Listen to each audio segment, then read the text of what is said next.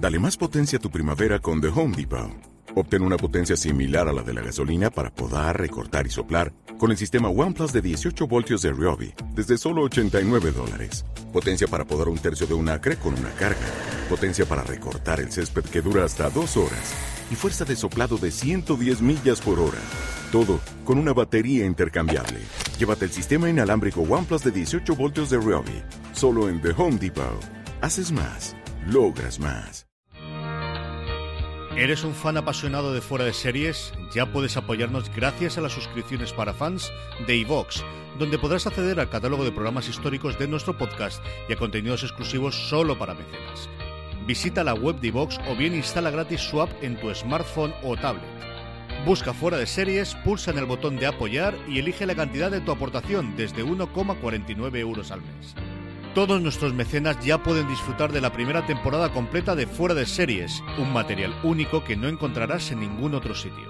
Y cada viernes, dos nuevos episodios del catálogo histórico del programa. Conviértete en mecenas de Fuera de Series y disfruta de contenido exclusivo con la suscripción para fans de iVox.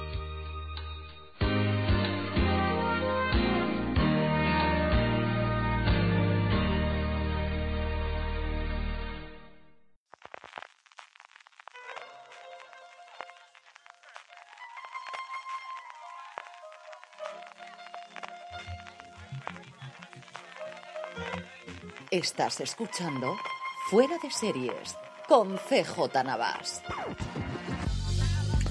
Bienvenidos de nuevo a FDS Review, el programa de fuera de series donde cada semana analizamos, comentamos y debatimos sobre nuestras series favoritas. Esta semana analizaremos la miniserie A Very English Scandal, tenía que haber puesto acento inglés, pero ya sabéis que no me sale. Una producción original de BBC España que, una producción original de BBC, perdonadme, que a España nos ha traído gracias a Amazon Prime Video. Y tenemos para hablar con ella, en primer lugar, a la persona responsable de hacer la crítica de la serie en eh, fuera de series.com, don Juan Galonce. Juan, ¿cómo estamos? ¿Qué tal? Buenas tardes, gracias. Y luego a otro gran amante de la serie, ahora nos revelará que es Alberto Rey. ¿Cómo estamos, Alberto? Muy bien, un poco cansado, he tenido un día seriosamente largo.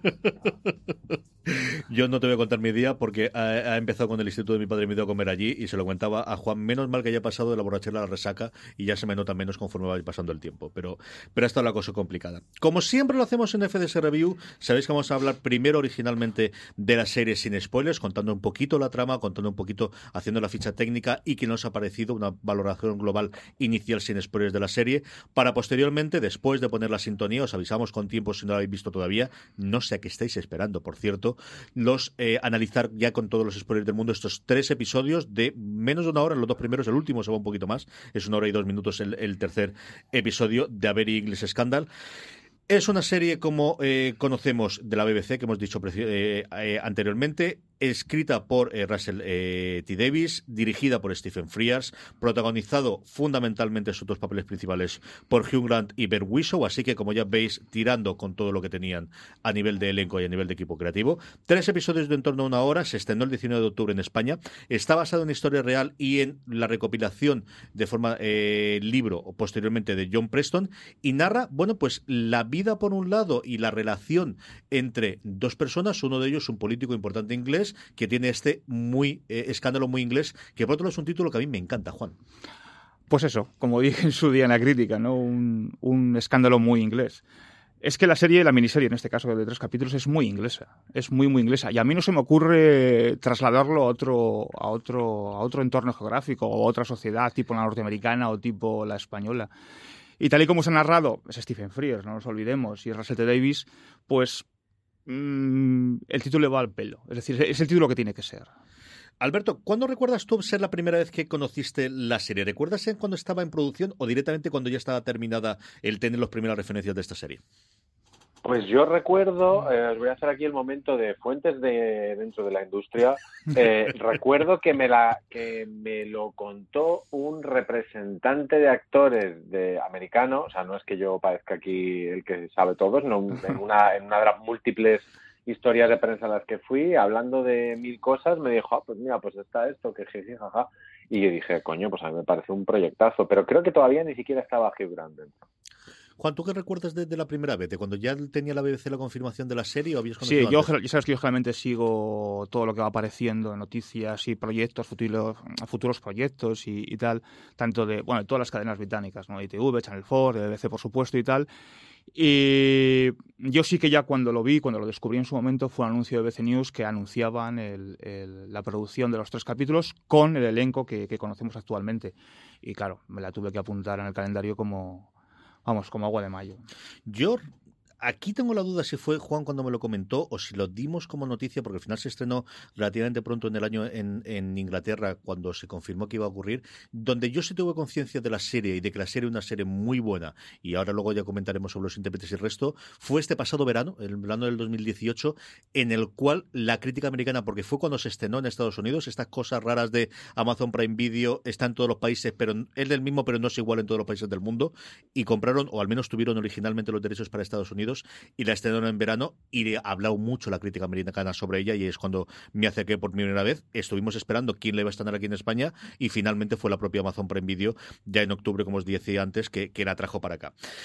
Eh, sin spoilers, como comentábamos previamente, Alberto, ¿qué te ha parecido la serie? ¿Qué te han parecido ellos? ¿Qué te ha parecido en general estos tres episodios de Very English Scandal? A ver, a mí la serie me gustaba antes de emitirse, o sea, si no se hubiera, pero claro, esto también lo puedo decir de los romanos. Eh, si no, si hubiera sido muy mala, muy mala, me habría llevado un disgusto porque no son solo Stephen Frears y Russell T. Davis, es que también es Hugh Grant, que es un actor al que yo he defendido siempre, porque me parece un, tipo que además ha sabido gestionar muy bien lo que sabe hacer con lo que hace. Y aquí está, está perfecto porque además está, está casi meta con su propia, con su propia historia personal. Es, es, es una serie que, que, tiene, luego hablaremos de ella, pero tiene un, un, un formato y una, y una estructura de guion mucho más sofisticada de lo que, de lo que parece y funciona igual como un Downton Abbey que como un American Crime Story. A mí me parece una, una serie una serie espléndida. Juan, a ti te gustó mucho. Bueno, sí, yo salí fascinado. Cuando acabé la serie, acabé fascinado. Eh, al final no deja de ser una tragedia. Una tragedia, pero contada en un tono tan estrafalario, tan travieso en ocasiones y tan gracioso que, a mí incluso cuando hablamos, aún hemos hablado nosotros de estas series, a mí me, resultaba eh, incómodo reírme de lo que estaba sucediendo, de lo que estaba viendo en pantalla, ¿no? Cuando lo que sucedía realmente era una tragedia, ¿no? En, en, toda regla, ¿no? Eh, como dice Alberto, es decir, o sea, esas series que efectivamente ¿no? Eh, te, te, gustan antes de que, de que llegues a verlas, incluso antes de que se lleguen a producir.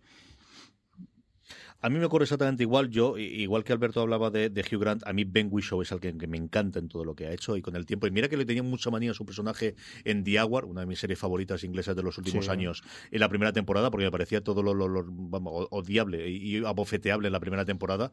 Pero luego le he cogido mucho cariño, me ha gustado mucho de las cosas que ha hecho y es una de mis series favoritas de los últimos tiempos. O sea, es una cosa que me parece fascinante a tantísimos niveles de lo que te está contando de la narración de algo tan lejano pero tan cercano en, ocasiones, que ha coincidido en el tiempo y en el año de estreno también con, con eh, la segunda temporada de American Crime Story del, asesinato de Gianni Versace, contando algo que también te relata a ti, como es bueno pues el tratamiento de la homosexualidad, ya ni siquiera cuando cuenta al principio de la serie en los 60 cuando está penalizada, sino posteriormente el tratamiento que le da la propia policía como algo normal y algo Una vez que, no está investigado, mm. eh, que podemos comentar ya con tranquilidad luego en la parte con spoilers, y un Hugh Grant sencillamente majestuoso. O sea, yo he hablado mucho de cómo Homecoming me ha reencontrado con Julia Roberts, la actriz, más allá de la estrella de Hollywood. Igual me ocurre aquí con Hugh Grant. Yo creo que es el mejor papel que hace como actor, dejando aparte pues el recuerdo que siempre tendremos de su sonrisa y sus ojos azules y del aspecto de estrella de, cine de Hugh Grant. Aquí está como un actor sencillamente inconmensurable en, un eh, personaje feo, en un personaje que al final pues tiene todas las miserias humanas que se relatan en la serie. Tengo mucha ganas de hablar con esto con spoilers, así que no voy a retrasarlo más, no voy a darle más vueltas. Vamos directamente con la sintonía y a la vuelta hablamos ya con spoilers de A Very English Scandal.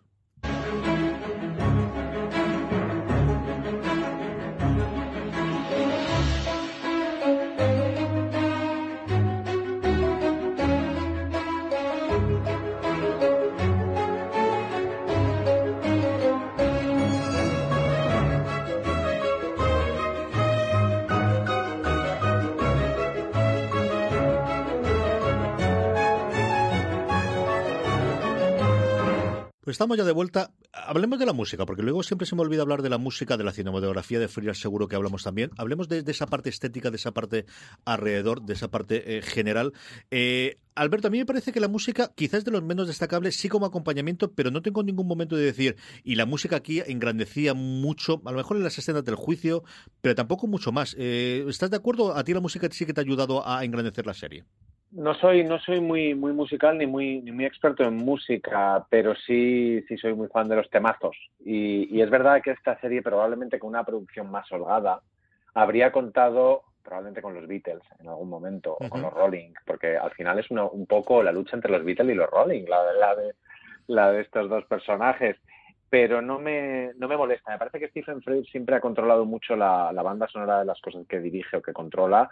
Él, él, siempre suele tirar por lo clásico. Al final esto es, esto es BBC y ahí tienen un, un equipo de gente haciendo scores cojonudo, pero ya te digo que no, no soy un súper un super experto musical, pero desde luego tampoco, tampoco me molesta, lo cual quiere decir que muy mal no estará. Juan, eh, la música, pero también, y nos metemos ya en la dirección, luego hablamos del guion, de lo que contaba Alberto, que yo también tengo mis, ideas acerca de, la estructura, que me ha sorprendido muchísimo, el, cómo lo atrás y cuánto tiempo eh, narra. ¿Qué te ha parecido la sintonía? Y ya eh, tiramos directamente, ¿qué te ha parecido la dirección de Stephen Frears y de, toda la parte eh, estética y artística de la serie? Stephen Frears es, un, es uno de los, grandes, sobre todo en Gran Bretaña, ¿no? O sea, es el, el autor de Las amistades peligrosas, de Alta Fidelidad, de Mary Reilly, de Filomena, o sea, es, no voy a descubrir hoy aquí a quién es Stephen Frears, naturalmente. Eh, respecto a cómo ha dirigido, cómo ha afrontado la narración, eh, yo hay, eh, vamos a ver, por partes. Para mí se estructura, para mí, particularmente se estructura en tres partes, o sea, y una por capítulo, donde la narración varía. La primera parte de la narración, el primer capítulo, yo diría que es una, que él apuesta un poco más por la, por la sutilidad, ¿no? Por, por, un poco la presentación de personajes, pero con sutilidad, con mucha tranquilidad. En la segunda, con mucha más picardía, con mucha más travesura, ¿no? Va desarrollando la trama y la finaliza con, con un punto muy estrafalario, muy divertido y sobre todo ya muy desvergonzado, ¿no? Y, esa, y yo creo que son los grandes aciertos del, del, de la narración y del montaje, naturalmente. ¿Qué te ha parecido la dirección de Frías a ti, Alberto? A mí la dirección me parece que va muy como decís, va muy pegada al formato. Es decir, aquí se decide que van a ser tres, no es un formato habitual, el de tres episodios de esta, de esta duración, pero aquí encajan perfectamente los tres actos que si estuvieran pegados, siento hacer la comparación con una película, pero si estuvieran pegados en una película quedarían muy discordantes y habría que meter algo entre medias, una canción, un fundido, habría que meter algo muy loco porque es verdad que el primer acto es muy clásico, muy clásico y casi diría que, oscuro el primer episodio y el, el, segundo nos lleva hasta el tercero, que el tercero es rock and roll directamente es, es, es rock and roll, es, es, es, casi, o sea, el, si el primero fuese las amistades peligrosas, el, el último sería alta fidelidad.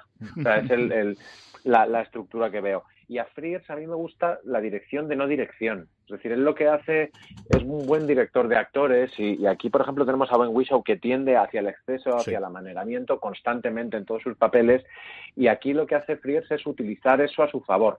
Entonces se le nota muy dirigido cuando tiene que estar dirigido, incluso fuera de campo muchas veces, y, muy en su, en su, en su tono, el tono que mejor maneja cuando está, cuando está dentro, cuando es el protagonista. Y con Hugh Grant pasa lo mismo, él tiende al, al pasmarote.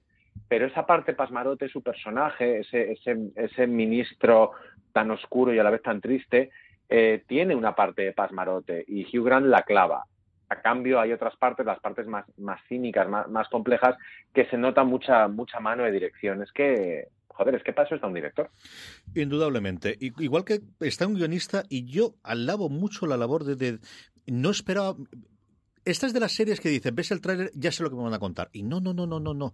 Y por la parte de la historia, por la parte que es increíble, pero tiene tantísimos cambios. Yo no esperaba que presentase el anuncio que se acabase la relación entre los dos en el minuto 27 del primer episodio. Yo pensaba que ir mucho más allá. No sabía, evidentemente, la parte del juicio final, no sabía la parte de la chapuza absoluta y total que parece película de los hermanos Cohen de su intento de asesinato.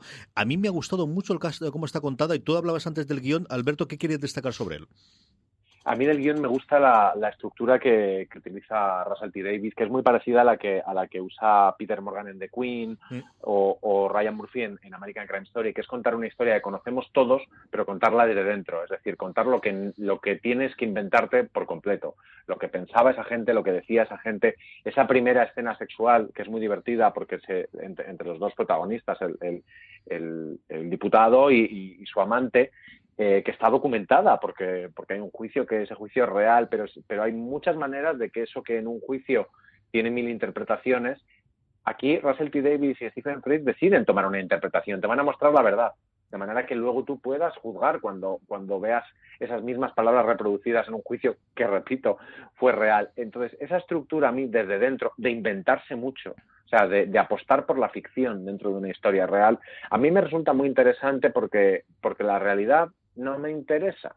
A mí me interesa que me cuentes una, una buena historia. Probablemente esta historia en realidad fuese bastante más anodina de lo que, de lo que aparece en pantalla, pero también mucho menos interesante. Sí, yo coincido con Alberto, es decir, el, el ficcionar la realidad. Al final la historia, la, bueno, yo no la conocía, ¿no? Hasta que no abordé la, la serie. Pero bueno, en Inglaterra fue un escándalo mayúsculo, vaya. Entonces, claro, una vez que empiezas a profundizar sobre, la, ves que van a hacer este proyecto y tal, empiezas a enterarte quién es Jeremy Thorpe y qué, y qué ocurrió con él, Norman Scott y tal, te das cuenta que todo lo que se puede averiguar sobre ellos lo tienes a un golpe de clic en Internet, ¿no? Eso no tiene mayor, mayor trascendencia. Sin embargo, eh, como bien decía Alberto, es decir, eso resulta muy anodino. Eso ya lo sabes, lo lees y ya está, y con una vez te basta, ¿no? inventar todo aquello que ocurre entre ellos, o ficcionar todo aquello que ocurre entre ellos, a lo cual no tenemos acceso y a lo cual jamás tendríamos acceso, es lo que realmente desemboca en una buena historia o una mala historia. En este caso es una excelente historia. Yo, cada día, y esto yo creo que he cambiado la opinión, o al menos la he depurado a lo largo del tiempo, yo creo que cuando es una historia, es una historia y tienes la libertad para contarla. Si ellos dicen que es un documental, entonces estamos hablando de otra movida totalmente diferente y entonces es otra cosa distinta, o si te lo están vendiendo de aquí, vamos a retratarte lo que ocurrió. Pero en el momento que es, esto está adaptado a partir de esto de aquí, yo creo que tienen la capacidad de montarse todas las libertades del, del mundo para hacerlo y así lo acepto. Y sé que hay gente que no lo opina así y que tienes críticas en las que te va a hacer. Es que esto no fue exactamente así. Lo hemos tenido con cualquiera de hechos históricos, lo tuvimos con, con The Crown, lo hemos tenido con Narcos, lo hemos tenido, decir, con series de tonos totalmente distintos y de realidades totalmente diferentes. Pero yo coincido con lo que comentaba Alberto, es que al final es mucho más entretenido, mucho más divertida el cómo ocurre aquí el, la serie. Mm, hablemos o bien hablamos de los tres episodios separados o quizás llevando la narración de los de los protagonistas sea la forma más sencilla y luego ya bueno, pues eh, vamos tirando a partir de ahí de contar la historia aquí nos queda siempre la duda de si la historia es la historia de Jeremy Thorpe, si la historia es la historia de este Norman Joseph reconvertido posteriormente en ese Norman Scott, que sería el que saldría en los papeles, de la relación de los de los dos. Vamos a ir desentradando esa parte. Empecemos por Jeremy Thorpe, que me parece un hallazgo de personaje y como comentábamos, un hallazgo el que lo interpretase, bueno, pues un Hugh Grant eh, inconmensurable, Alberto. A mí es que Hugh Grant me, ya digo que cada vez me gusta más.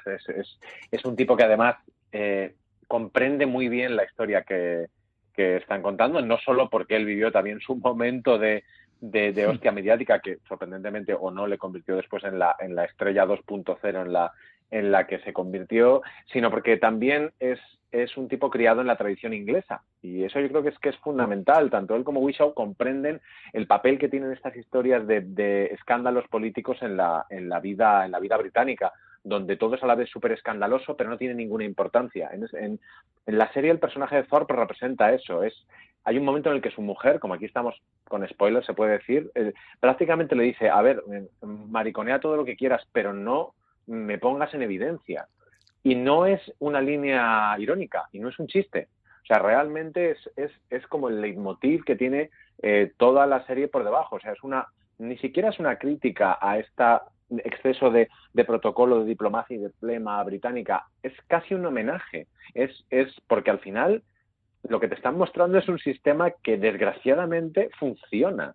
Y el personaje Jeremy Thorpe es un poco el que, el que representa el que representa esto. Él es el sistema. Eh, su, su exnovio es, es lo disruptivo. Y así le va es el final del imperio, ¿no? Igual que en The Crown vas viendo poco a poco cómo después de la Segunda Guerra Mundial poco a poco va cambiando toda la sociedad que en el imperio tuvo esa sociedad tan marcada de clases en el que todo el mundo tiene su posición, en el que teníamos ese arriba y abajo, ese Downton Abbey, que hemos visto tantas en las series hasta la saciedad, de por qué hay gente que está por encima o es mejor simplemente por dónde ha nacido, dónde ha estudiado, dónde ocurre, ¿no? Que vemos varios ejemplos a lo largo de toda la serie, el ejemplo más clásico, luego ridiculizado eh, posteriormente por los cómicos, yo recuerdo que era por Monty Python, de el juez, ¿no? De, de en, cómo puede decir esto usted que se porta de esta forma y que es de esta estopa, mientras que el mm. otro de ahí, ¿no? Ese principio del fin, aunque evidentemente sigue durando y dura en todas las sociedades, pero que siempre ha ejemplificado sobre todo la, la, sociedad británica o que nos ha llegado a nosotros, tiene la, sociedad británica. Y al final yo lo veo como un personaje tremendamente trágico, alguien que se tiene que esconder, alguien que juguetea, alguien que se divierte, alguien que que disfruta. Ya no solamente disfruta con sus relaciones homosexuales, sino disfruta escondiéndose y creyéndose, como estoy por encima del bien y del mal, puedo hacer todas estas cosas. Y luego el momento brutal del final de en la victoria es donde tiene su derrota es el momento de su victoria en el juicio, cuando queda totalmente exonerado, su propia madre le dice, sabes que esto ha acabado con tu vida. Y así fue realmente, ¿no? Y eso lo tenemos en esa coda final clásica de este tipo de, de, series en el que nos muestran qué ocurrió realmente con los protagonistas, de cómo posteriormente, bueno, pues desgraciadamente tuvo el Parkinson y falleció, pero ese fue el final para él, Juan. Bueno, la historia de Lindsay Thorpe es, es, es muy es ciertamente fascinante. O sea, él al final eh, era el niño bonito del Partido Liberal Británico a principios de los 60 estaba, estaba siendo considerado a ser el, líder y a ser en un futuro, en un futuro hipotético naturalmente, el primer ministro británico, ¿no? Es decir, lo tenía todo, ¿no? Era el, como decía antes Alberto, era el, clásico inglés, ¿no? El británico por excelencia. Solo tenía un pero, por decirlo así, ¿no? Para, para el establishment que era gay, ¿no? Entonces sí que mantenía en el, en el subterfugio, quizás sí, se disfrutaba con el subterfugio y esas relaciones esporádicas, eh, disfrutaba de, ese, de, su condición, pero claro, eso no le permitía avanzar más allá, ¿no? O mantener esa doble vida. A mí me gusta mucho la relación que tiene con su madre una relación de, de, mucha sintonía, de mucha hipocresía velada también, de, de, saber los dos lo que se cuece en ambos, pero no, no, no, no, exponerlo claramente, no ser explícitos. No es un poco como el ejemplo que pone antes Alberto de cuando le dice a su mujer, bueno, haz lo que quieras, pero no me dejes en evidencia. Pues la madre también, solo que de una manera mucho más velada, mucha más, con mucha más sintonía madre-hijo, ¿no? A mí Hugh Grant me parece que está excelente. Y es curioso porque poco antes de ver la serie vi una entrevista que le hicieron y que decía que él lo que le, lo que le gustaba de actuar era que no tenía que estudiar. Directamente, ¿no? O sea, que él era así, le, salía, leía su texto, interpretaba y hasta no tenía que estudiar y lo hacía de forma natural. Sin embargo, entroncando con lo que decía antes Alberto del tema de que es un poco pasmarote, aquí eh, contraviene esa afirmación. Es decir, aquí sí que realmente hace, hace un papel mucho más, mucho más difícil, mucho más complicado desde con, ese, con esa sonrisa así sardónica y, muy, muy irónica que a mí me recuerda a veces, fijaos, esto es muy impersonal, igual me equivoco, ¿eh?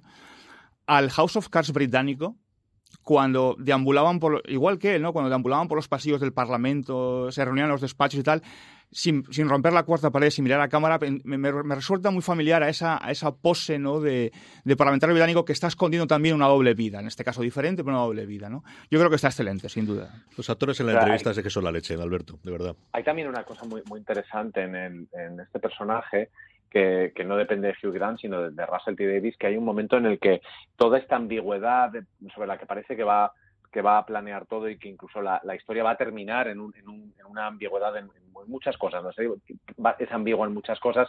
Y sin embargo, hay un momento en el que Russell T. Davis eh, decide que no, que hay que, que hay que romper algún tipo de lanza, que hay que tomar alguna decisión. Y es en una conversación que tiene con el juicio ya a punto de terminar el personaje de Hugh Grant con su abogado, en el que su abogado que en, el que en aquel momento sale también del armario con él, pero con una especie, con una normalidad absoluta, como diciendo, a ver, los ricos siempre hemos sido, podido ser maricones, simplemente nos casamos, teníamos niños, ¿qué coño está pasando ahí? Y hay un momento en que le pregunta, y todo este follón, ¿por qué te has metido en este follón?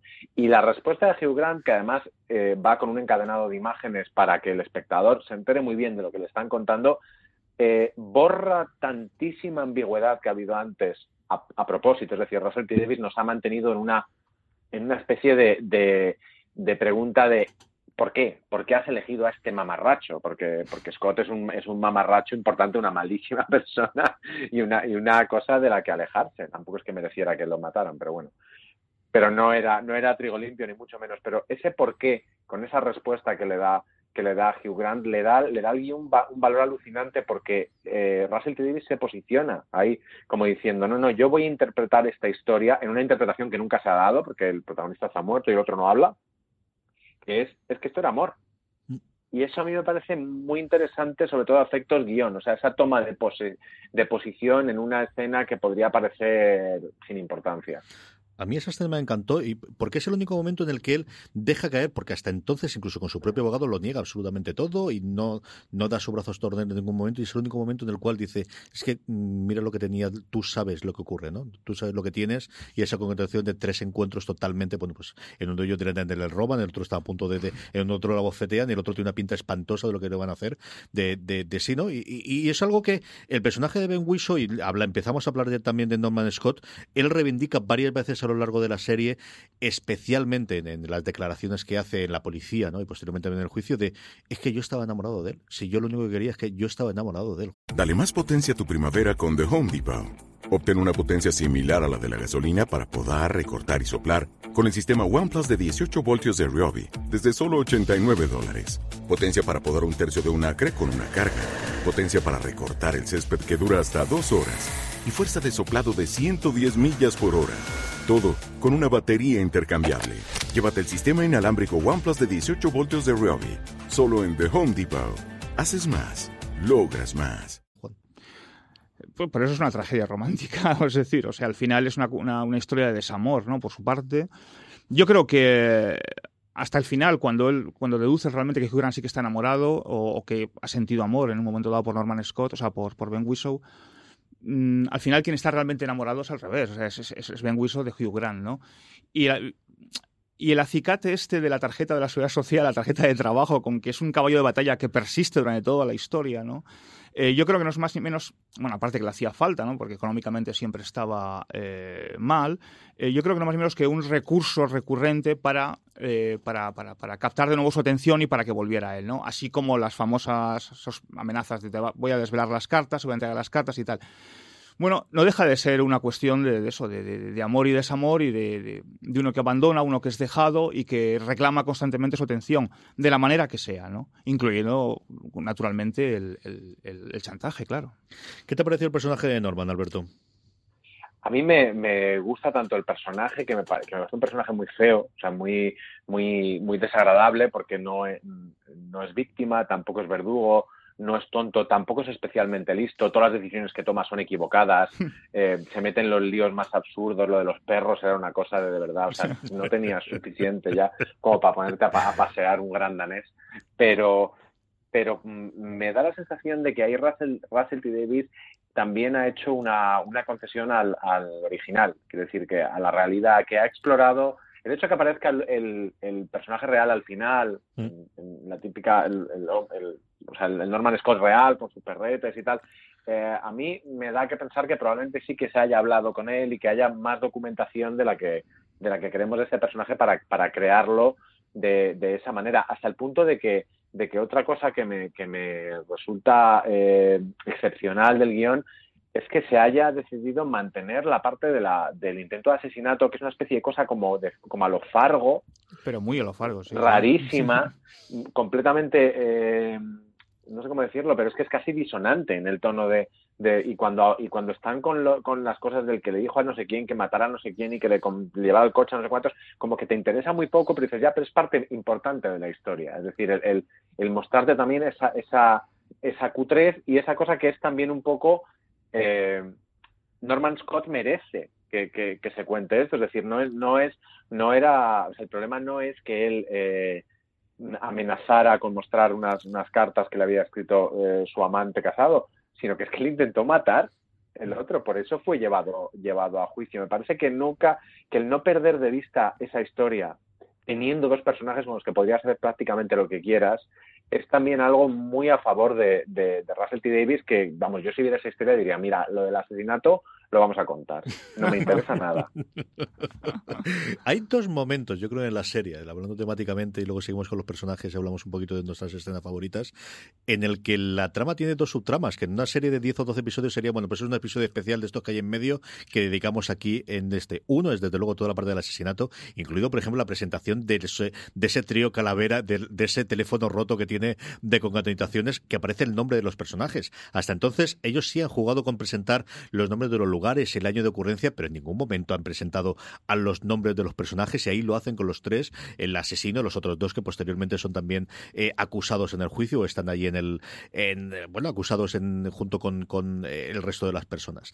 Y luego el otro momento es el juicio. Yo creo que en el juicio hay un momento en el cual a partir del minuto 20 del último episodio se para la trama, se para la narración y vamos prácticamente en tiempo real a contar ese juicio hasta su final, que es otro momento que a mí, bueno, con su momento de gloria y, y parece otra serie totalmente distinta, Juan. Bueno, el, el intento de asesinato me parece súper chafardero, o sea, muy de como muy low cost, ¿no? Muy tres, tres conspiradores se juntan para, para cometer una para intentar lo que viene a ser es no, no, eh, mátalo, bueno, que a mí me da la risa. No, yo, sí, no, no. yo, yo, yo no, espérate, que busco otro. No, espera, que busco otro. Fichan, y... fichan a un matón del 3 al cuarto, ligón barato, con amante de los coches también para lucir coche y además en una escena que no sé si fue real o no la situación, ¿no? Pero una escena en un camino desamparado, no hay nadie, ni, Se ni Dios. Arma. Lloviendo todo llover, Norman Scott con el perro, con el andanés paseando, eh, y de repente aparece un coche con los dos focos, y baja el tío con la pistola, se le encasquilla, se le cae y mata al perro. O sea, es que me parece... A mí, es, es, una tragedia, o sea, porque coño, es un intento de asesinato, es decir, sea, te le van a matar. Pero no puedes dejar de reírte. Pero no puedes dejar de reírte, además que. Porque, porque es que todo lo que puede salir mal, sale mal. O sea, incluso, incluso, cuando piensas que, oye, lo van a matar, no, no, no lo pueden matar. Matan al. al y esa, a la gran danesa escena cuando él está arrodillado, que se toca las manos ensangrentadas y ve al perro muerto y empieza a llamarle al asesino estúpido. O sea, dice, pero es que ya es el colofón. O sea, esto ya es el colofón. Me parece de un chafardero y de un ridículo, pero sin embargo, coño, insisto, no deja de ser dramático, o sea, por otro lado. Hay un montón de personajes secundarios, luego podemos comentar los que más nos gustan, los que hay, pero sí que hay, especialmente los dos primeros episodios, luego ya se va a California hasta que vuelva después para el juzgado, pero Alex Jennings como Peter Bessel, especialmente en el primero y en parte del segundo, es ese confidente, es de alguna forma la entrada que tenemos, ese fontanero, lo que aquí en España diríamos el fontanero de la política, el que le soluciona los problemas hasta que decide matar a alguien. ¿Qué te ha parecido el personaje de Peter Bessel, Alberto? A mí me parecía un personaje de estos que si no supieras que probablemente sea de los mejor documentados de toda de toda la, la miniserie, yo diría, pero pero me han sacado a, semeja, a, semejante idiota, que también es el que te da un poco una muestra de, de lo que era la, la, la, impunidad de esta clase de esta clase alta política que podía hacer lo que le diera la gana y que cuando dices, bueno, este es el fontanero que le tapaba, bueno, pero tapaba a medias. Porque tengo que sacar aquí a relucir otro, un personaje que sale muy poquito, pero que yo cada vez que salía aplaudía, que es esa secretaria puteada, que parte de su trabajo es encubrir los puteríos de sus, de sus dos jefes y que cuando le toca eh, encontrar una maleta que contiene las cartas comprometedoras le dicen que no puede abrirla y leerlas. Y dice, pero ¿qué me estás contando? Pues claro que la voy a abrir y claro que las voy a leer. Esos personajes con, con tanto humor que yo asumo que esa secretaria sí que es un personaje inventado, pero, pero eh, el otro, este, este, este es lo que dices tú, este, este fontanero, este, es, es que es un personaje tan, tan enloquecido que no puede ser inventado. Entonces, mm, es normal que un buen guionista coja esta realidad y diga, aquí hay una ficción de puta madre, este, este es a California, como si en California no, no, pero claro, no pasará nada, pero es que en California si eres un diputado inglés no te pasa nada. O sea, es, es, a mí me interesa esa parte de que no que es muy pequeñita, pero de, de crítica a la estructura social de, de, de Reino Unido, me, me, gustaba muchísimo. Me encanta a mí, a mí uno de mis personajes secundarios favoritos es, desde luego, esa secretaria tremendamente eficiente que sabes que es la única que sabría hacer. Es decir, la que normalmente debería ser la ministra. Esta, esta realmente debería ser la diputada, pero no, era mujer, era de esa época y se queda simplemente con la secretaria de los dos sinvergüenzas y vividores estos de aquí. ¿Qué te ha parecido Encu personaje? Encubriendo maricon mariconeríos sí, sí, sí. como si no hubiera otra cosa que hacer en el Parlamento británico. a mí me encanta la primera llamada que tiene en la fiesta y la que ves dices, claro, es una mujer que tiene la cosa organizada, que encuentra las cosas, que tiene que estar de fiesta cuando tiene que estar de fiesta, que puede hacer absolutamente todo y a la que al final tiene que recurrir para que le salve el culo constantemente y lo de la maleta es brutal. Es sencillamente maravilloso cuando se encierra. No, espera un momento, que voy al apartamento, que voy a arreglar una cosita y le robo la, maleta. ¿Qué te ha parecido Peter Bessel y el resto de las cosas? Ah, eh, a mí me encanta una escena, eh, sí, me parece un personaje delicioso, un personaje que no que probablemente, como dice Alberto, es de los más documentados. ¿no?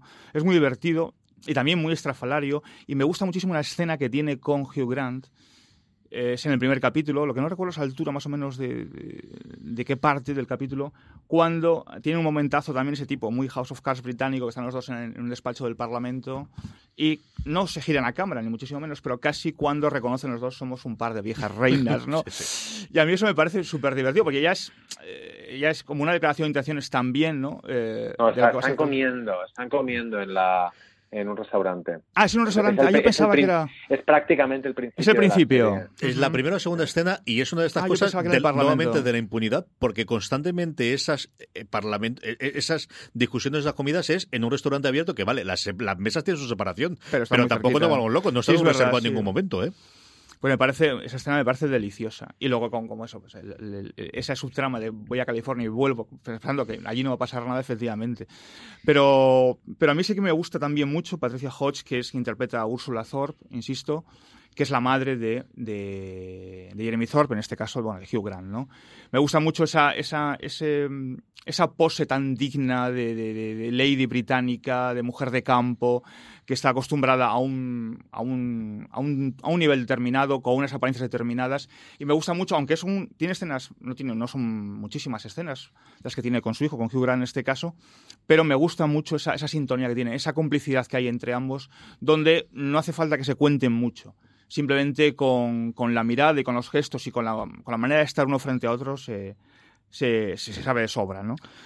Vamos a hablar de nuestros personajes secundarios favoritos, de nuestras escenas favoritas. Luego, al final, yo creo que comentaremos un poquito el, por qué no tenemos series como estas en España, que es una cosa que Alberto y yo especialmente hemos comentado varias veces.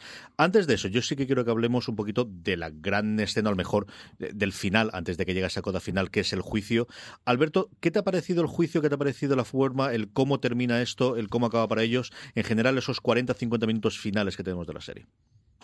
A mí los juicios en series me dan más miedo que un nublado, porque son el, el son, pueden ser el totum revolutum, el gran guiñol de personajes para meterlos a todos ahí.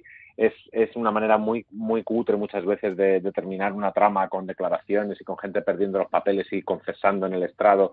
Pero aquí, primero, utilizaban la, la, la documentación real que hay que hay sobre el juicio y luego es el momento en el que en el que el personaje de, de, de Scott eh, te das cuenta de que no ha sido tonto en ningún momento, que simplemente es, que no es muy listo tampoco, pero que tiene, tiene calle, que tiene, y que es una estrella, ¿sabes? Y que, que, que él sabe que lo tiene, sabe que, que, que los focos a mi persona, como diría, como diría la, la pantoja.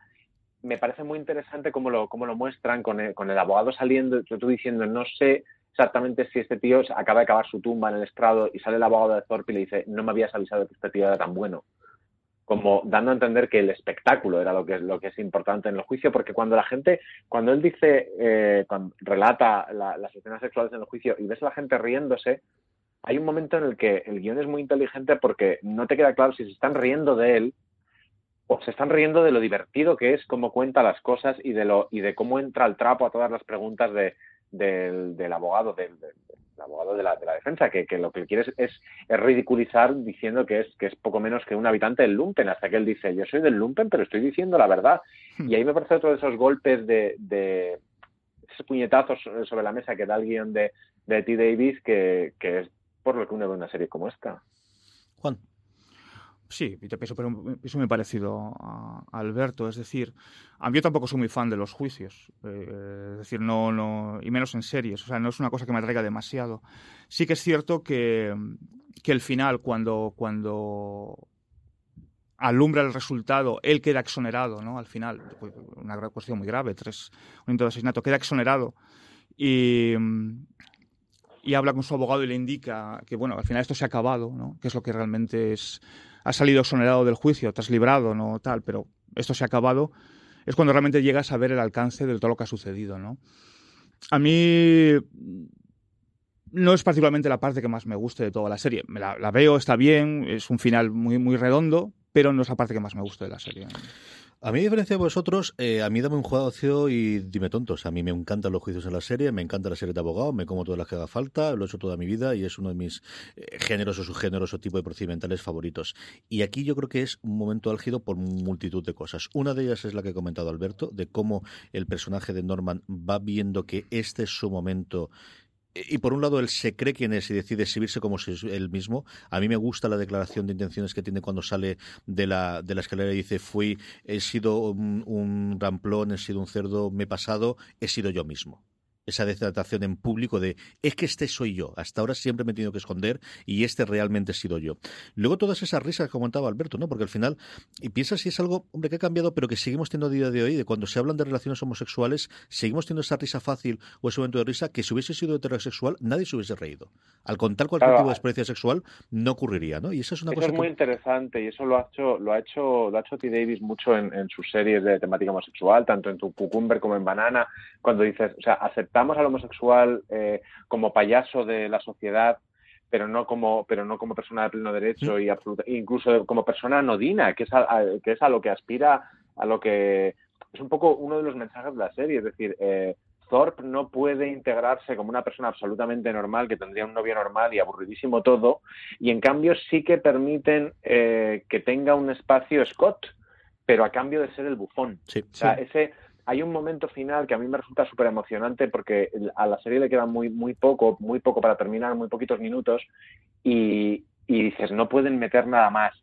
Y no lo meten, pero podrían meter lo que es cuando ese autobús, ese autobús de dos plantas, y tú no sabes si el otro va a tener un último momento de perder los papeles, uh -huh. pero recuperar en cierto modo la dignidad y el yo, y, y, y no ocurre al final, pero, pero te das cuenta de lo que te están queriendo contar. O sea, de, de, de este tío ha optado por, por ser un, bufón, pero es un bufón decente. En cambio, el otro ha optado por plegarse a lo que evidentemente todo el mundo en aquel juicio sabía que estaba pasando. Y que esa es una de las cosas que más me divierten, que, todo el mundo. O sea, estaban juzgando un intento de asesinato, el otro lo tenían súper claro. Eh, y a cambio de salir, de salir inocente del, del juicio, eh, pierde como toda la dignidad. A mí eso me, me resultó además terriblemente triste. Escenas, momentos, lugares, personajes que nos hayan gustado antes de que terminemos el programa. Bueno, ambos protagonistas, naturalmente, ya lo he comentado antes, Alex Jennings y Patricia Hodge, y sobre todo a mí la escena que más me ha divertido, ya la he comentado antes, o sea, es repetirme, es la del intento de asesinato. O sea, yo. Y de hecho, mmm, insisto, o sea, sentí ver, en cierto modo vergüenza. Es decir, o sea, me estaba riendo de una cosa tan trágica y que y que en otras, de otro, narrado de otro modo, naturalmente, no me hubiera reído, no hubiera siquiera esbozado una sonrisa, pero me sentí en cierto modo avergonzado. Es decir, ¿cómo te puedes estar riendo de esto? Alberto, momentos, escenas, personajes secundarios que no hayamos comentado y que te hayan gustado especialmente de la serie. A mí me gusta, me gusta a Úrsula también, como, uh -huh. como a Juan, la madre, la madre de, un personaje que hemos visto muchísimas veces, en, sobre todo en las, peli, en las series y películas que retratan a los Kennedy, porque es esas, esas matriarcas Kennedy que lo que están es fabricando niños presidentes o niños gobernadores. O sea, esta señora, la obra de su vida, porque probablemente su marido fuese un don nadie, que también un chupatintas de la política, la obra de, de, de su vida es su hijo. Y la que fracasa en ese balcón cuando dice, tú sabes que tu, que tu carrera ha terminado, es también un poco ella. Es un, es un personaje que no cuenta muchas cosas, pero que dice mucho también de la historia. A mí mmm, me gusta el, el, abogado, nuevamente, como os decía, a mí sí me gusta la parte del juicio y me gusta esas contradicciones del abogado. Ese es un tío que lo sacamos de la cárcel por borracho, que ya es recurrente y el policía lo conoce, pero sabe hacer bien su trabajo. Y, y cuando tiene que poner en su sitio, ayer me le dice, tú fuiste de los terceros, yo fui de los primeros, sé hacer bien lo mío. Se cabrea con él cuando le dice cómo es y luego esa confesión final de, si yo te entiendo, si yo también sé de, esto de aquí, ¿qué es lo que te hizo? ¿no? Esa, esa confesión final a mí me gustó mucho.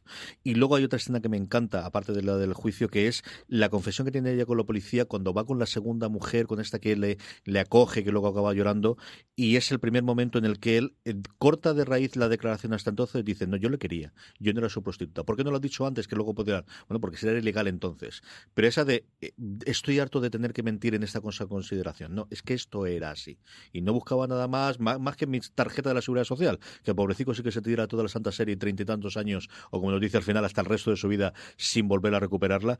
Pero ese momento de mm, le querían, no era su prostituta ni era nada más, es que éramos eh, pareja, a mí me gustó muchísimo. Por terminar, cinco o seis minutitos. Y yo creo que es una cosa recurrente cuando hablamos de series británicas, especialmente de tres episodios y con su final y demás, es que tiene de especial los británicos para hacer estas series que no encontramos en los americanos y sobre todo por la parte que nos pilla Alberto, yo creo que aquí en España tenemos, y ya no te digo en el franquismo que tendríamos aquí, es que la propia transición o los primeros gobiernos o recientemente tendríamos historias de este tipo para poder hacer en España y a ver si nos llegan, porque hasta el día de hoy no tenemos ninguna cosa de estas. No nos atrevemos, no nos metemos. ¿Qué nos pasa para que en España no tengamos este tipo de historias contadas? Ahora que tenemos estas roturas de formato, que lo hemos visto con Ar de Madrid, que estamos viendo que hay gente con dinero para invertir, ¿tendremos este tipo de historias contadas en la televisión de nuestro país? a mí lo que, lo que me pregunto es si Ar de Madrid sería, sería, sería posible si en vez de Ava Garner se nos estuviera contando el servicio de de Carmen Polo. La, serie sería completamente otra, probablemente Carmen Polo sería igual de graciosa que Ava Gardner, no, no, tan, no tan promiscua, seguramente, pero, pero daría, daría para lo mismo y sin embargo esto no se va a hacer, porque tenemos un concepto, una idea muy extraña, no solo en España, sino básicamente en el mundo mediterráneo de lo que es privado, de no distinguimos bien lo que es privado, lo que es del dominio público, lo que es una historia común, lo que al final eh, las historias del dominio público salen de, lo, salen de lo privado y con ellas se puede jugar. Y la, distancia entre, entre una interpretación y un insulto es algo que igual no le corresponde a, la ficción dirimir, sino en otros sitios. Eh, hay grandísimos personajes, no solo de la política en España, sino de prácticamente todos los, los, los entornos eh, que podrían ser interpretados de, esta manera, porque al final lo que estás es usando un personaje y una historia real para anclar una historia que tú quieres contar. Al final, así como American Crime Story Versace era una historia sobre homofobia internalizada y, American Crime Story o J. Simpson era una historia sobre el sexismo, eh, A ver English Scandal es un poco eh, una historia sobre cómo la, la lucha, o sea, la integración de, en este caso, dos personas homosexuales es muy distinta en función de dónde vengan y los resultados son también, también muy distintos. Eso no quiere decir que estemos diciendo que, sean, que uno sea malo, que otro sea bueno, eh, ni que tengamos que usar obligatoriamente como pim pam pum al más poderoso. O sea, en, en, en A English Scandal, Scott mm, recibe unas cuantas hostias del, del, del guion, pero, pero en el mundo mediterráneo en general tenemos eh, un problema con una cosa que intentamos denominar honor, pero que yo no sé exactamente qué es. Yo te diría que es más pudor. Juan, ¿por qué se hacen también los británicos estos y el resto no lo hacemos? Pues no sé, quizás porque es la BBC, no lo sé. Sí que es cierto que ellos tienen un... Ellos son súper críticos consigo mismos. La, sociedad británica inglesa fundamentalmente es muy crítica consigo misma. Y, no hay esa traslación, no hay tanto... Quizás tiene razón Alberto, no hay tanto pudor ¿no? a la hora de trasladar a la pantalla eh, cualquier historia, por muy escandalosa que sea o por muy avergonzante que te pueda suponer, ¿no? Entonces, no lo sé, quizás es cuestión de formato, quizás es una cuestión, fíjate, tres capítulos de una hora, es decir, es algo como muy raro, ¿no? O quizás aquí no hay ese interés por, por abordar ese tipo de temas, o buscamos otro tipo de géneros no sé decirte, ahí me pillas un poquito fuera de juego, no sé decirte.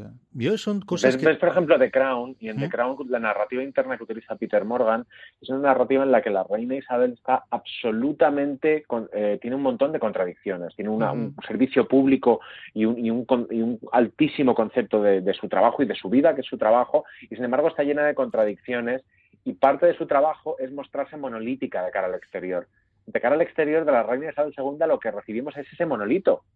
Es, es muy interesante como ellos ni siquiera se, plantean esto e incluso en las... Es verdad que todas han salido bastante mal, todas las reinterpretaciones de la historia de Lady Di pero no porque no se atrevieran a, decir, ¿qué pensaría esta tía cuando estaba vomitando en el baño? Siempre se han atrevido.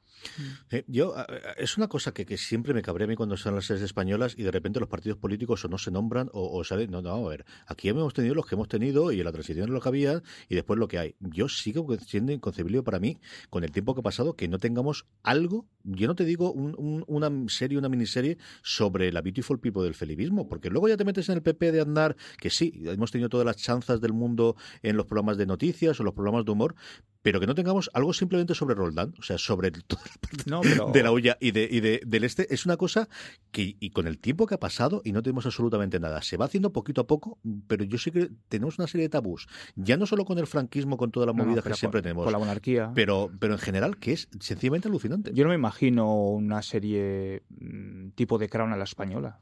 Es decir, yo eh, sí, además sí. muy clara cuál es, los Albertos y las Coplovis. porque es todo, es una serie que te habla de dinero, que te habla de España, que es un culebrón de gente guapísima, que pondrías unas localizaciones que se te calculo, pero, pero hay esa idea de que ya, pero es que siguen vivos y, les va a molestar, ya, pero es que su historia es ya parte de historia de España, la podemos tocar. Ahí te voy, es decir, o sea, hay, como, un, como un recelo, un prejuicio eh, muy a flor de piel para abordar cosas como la monarquía española, o sea, como por ejemplo la, vida del, del, rey Juan Carlos o, y, y de la reina Sofía, o sea, sería algo como muy como muy dantesco en España. Sí, no, lo creeríamos. En fin, a ver si tenemos suerte con todos los cambios que se están produciendo a nivel de, audiovisual o, o, viene Netflix desde fuera y no la hace, ¿no? Que al final, bueno, pues nos hizo Narcos y nos hizo el resto de las cosas.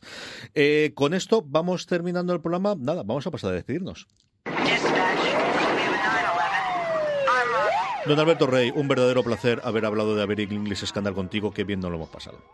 Siempre un gusto hablar con vosotros. Don Juan Galonce, muchísimas gracias por haber venido a este estudio y haber hablado de esta maravilla de la BBC que es Saber English Scandal. Un placer. Y a todos vosotros, querido audiencia, muchos más programas en nuestro canal de podcast, muchos más eh, contenidos en fueradeseries.com, incluido, por ejemplo, la crítica que hizo sobre la serie Don Juan Galonce. Nada, más cositas como os decía allí y, eh, como siempre os digo al despedirnos, hasta siempre, recordad, tened muchísimo cuidado ahí fuera.